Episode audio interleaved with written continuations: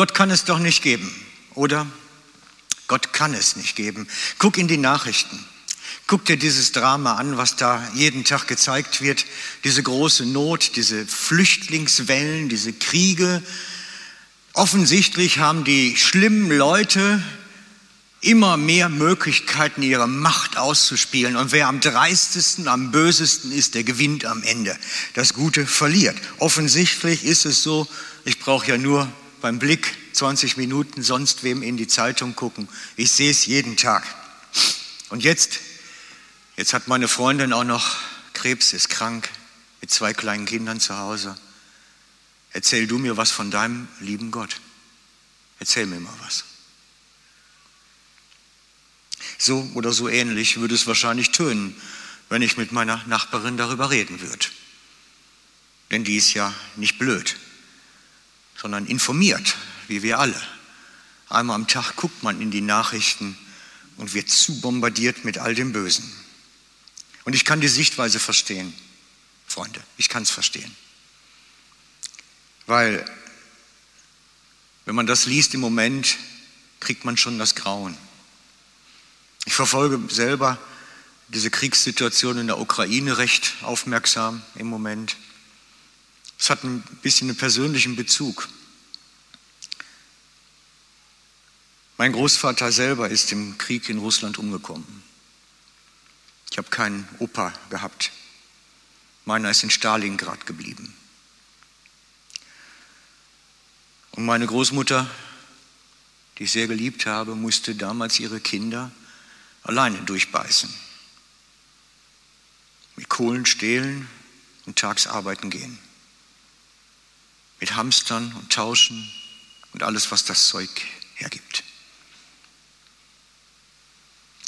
Ich selber bin beim Militär gewesen, habe RS gemacht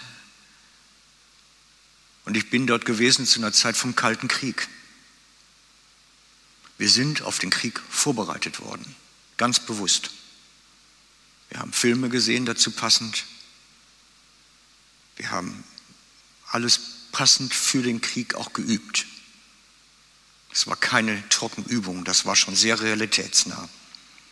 Und wenn ich dann diese Nachrichten sehe, dann schaudert es mich. Bei dem Gedanken, dass vielleicht die Generation meiner Kinder jetzt einrücken muss, die Waffe wieder aus dem Schrank holen muss. Denn die Deutschen sind im NATO-Pakt mit drin und die sind gerade dabei, aufzurüsten und sich darauf einzurichten. Ich weiß nicht, ob NATO-Alarm schon ausgelöst worden ist, aber das wird sicherlich noch kommen. Und dann werden die Ersten einrücken müssen. Und wenn man so ein bisschen persönlichen Bezug hat, dann schaudert es ein, wenn man die Nachrichten liest. Und dann fragt man sich auch, ja Herr, wo bist du jetzt? Ich kann das verstehen, wenn sie mich fragt, ich lese die Nachrichten und ich kann nicht glauben. Das kann ich verstehen. Schaudert mich auch und macht mir auch Sorgen. Weil die Menschenwelt, in der wir leben, ist nicht schön, ist eigentlich böse. Und ich glaube auch nicht, dass wir eine Klimakrise haben. Grüße an Greta. Ich weiß nicht, ob du zuschaust. Ich glaube nicht, dass wir eine Klimakrise haben. Wir haben eine Menschenkrise.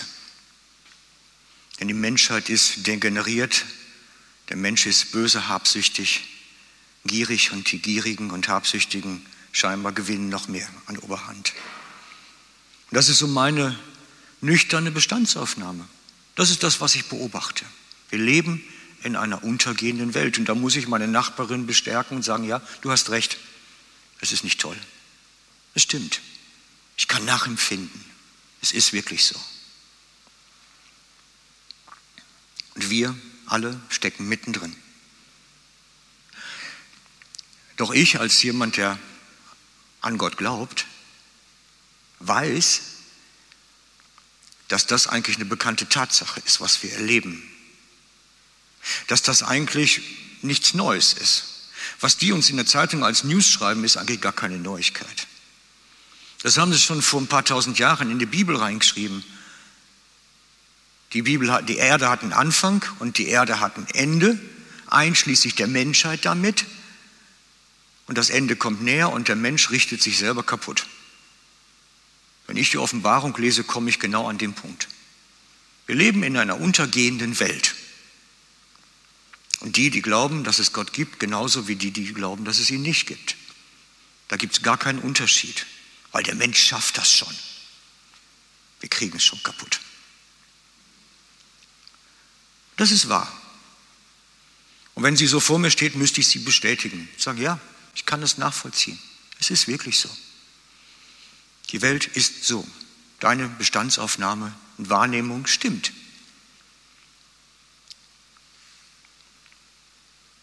Der Planet und damit die Menschheit hat einen Anfang und ein Ende.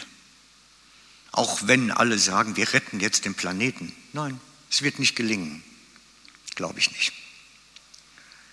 Und trotzdem glaube ich an Gott. Trotzdem.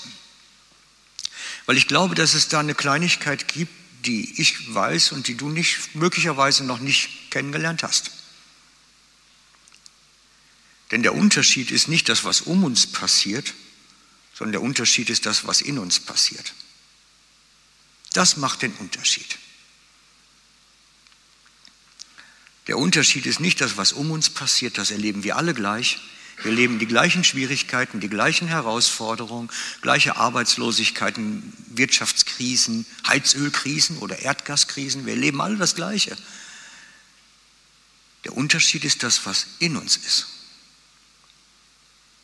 Denn das ist das, was verheißen ist, dass die, die glauben, in sich tiefen Frieden und Ruhe und Gelassenheit tragen. Das ist der Unterschied und die Verheißung. Und das ist das, was ich erlebe. Ich lese auch die Nachrichten morgens und dann schüttelt es mich einmal. Und dann denke ich, hey, so toll, dass ich mit Gott unterwegs sein darf und dass ich diesen Frieden da drin genießen darf. Das macht den Unterschied. Das, was in uns ist, macht den Unterschied. Das, was in uns ist, macht den Unterschied. Und das ist gewaltig.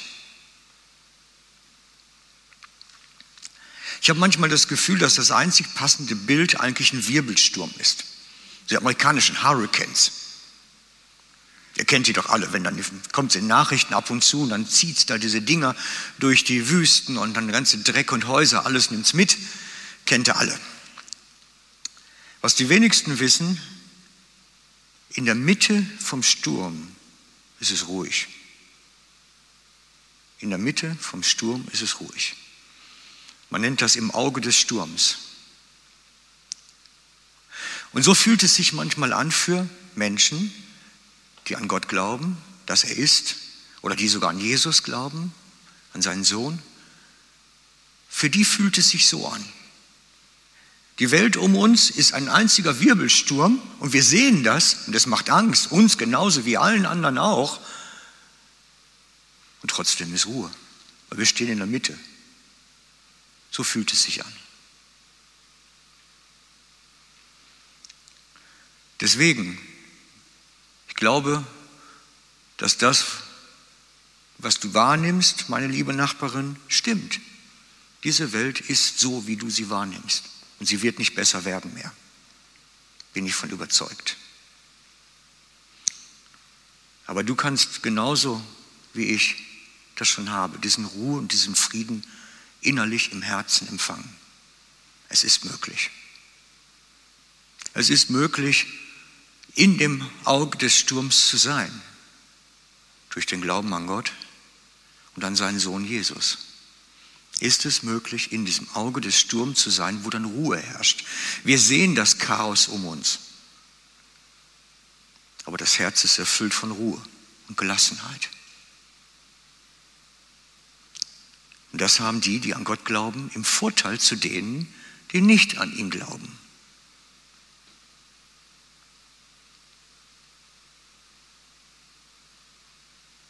Und ich kann dann nur einladen, lass dich doch mal drauf ein, diesen Gott in dein Herz zu lassen. Lass dich doch mal drauf ein, Gott in deinem Herzen Raum zu geben. Zum Beispiel durch ein Gebet. Miteinander beten können oder du für dich auch alleine. Aber Gott möchte in deinem Herzen diese gleiche Ruhe, diesen gleichen Frieden ausgießen, sodass du dich ruhig fühlen kannst, auch wenn du das Chaos siehst.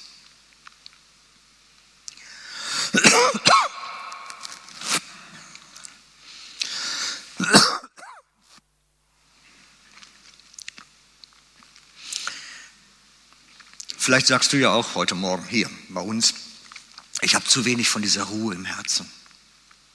Mich treibt das immer in Wahnsinn, wenn ich das alles lese und sehe.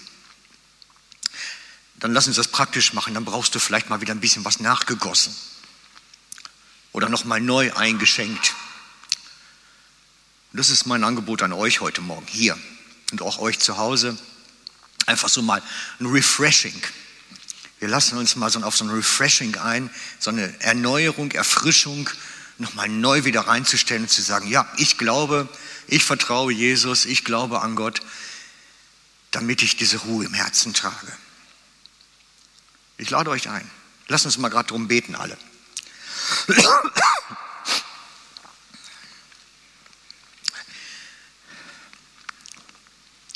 Und wir laden dich ein, Gott, dass du kommst jetzt und Wohnung nimmst bei all denen, die sich danach ausstrecken. Wohnung im Herzen, damit dieser Friede in uns werden kann.